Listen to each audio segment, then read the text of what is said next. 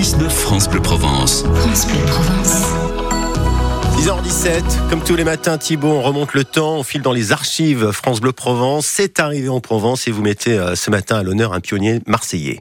Oui, Philippe Henri Deleuze, qui nous quittait le 14 février 2012, le fondateur de la COMEX, qui a tant fait pour la connaissance des mers et des océans, et qu'on va retrouver en 1969 dans euh, Provence Actualité. Ici, il est question de cosmonautes, de nouveaux laboratoires et du plus grand caisson au monde.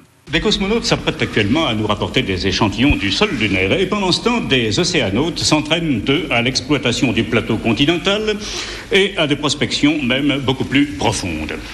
Parmi les pionniers de cette prospection, M. Delose, M. Delose qui est le président directeur général de la COMEX, la compagnie maritime d'expertise, qui reçoit aujourd'hui Monsieur Laprairie, directeur du CNEXO, le Centre national pour l'exploitation des océans. Monsieur Delose, cette visite consacre officiellement, en quelque sorte, euh, la mise en train de vos nouveaux laboratoires. Est-ce que vous pourriez nous guider parmi ces nouvelles installations?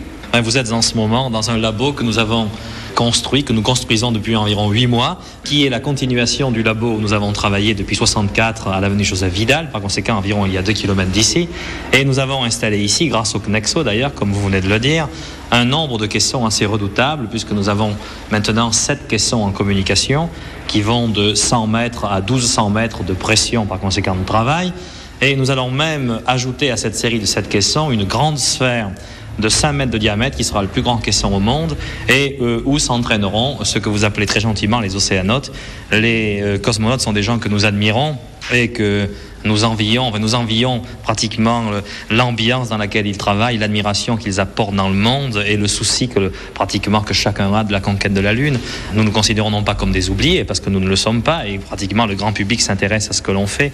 Enfin, je pense que nos enfants, en tout cas dans 10 ou 20 ans, euh, mèneront une vie sous l'eau peut-être plus passionnante que ce que les cosmonautes vivent aujourd'hui dans l'espace et que peut-être à ce moment-là, on se rappellera un petit peu de ce que nous avons fait à titre de pionnier. Henri Delose, fondateur de la COMEX, dans ce reportage en 1969, euh, Thibault. Et qu'est-ce qu'on écoutait cette année-là Alors, comme c'est la Saint-Valentin, mmh. Philippe, je vous propose une chanson d'amour Ouais. signée euh, Stevie Wonder, My Chérie Amour, qui atteindra euh, aux États-Unis la quatrième place du hit parade. Ah oui, quand même. On l'écoute tout de suite.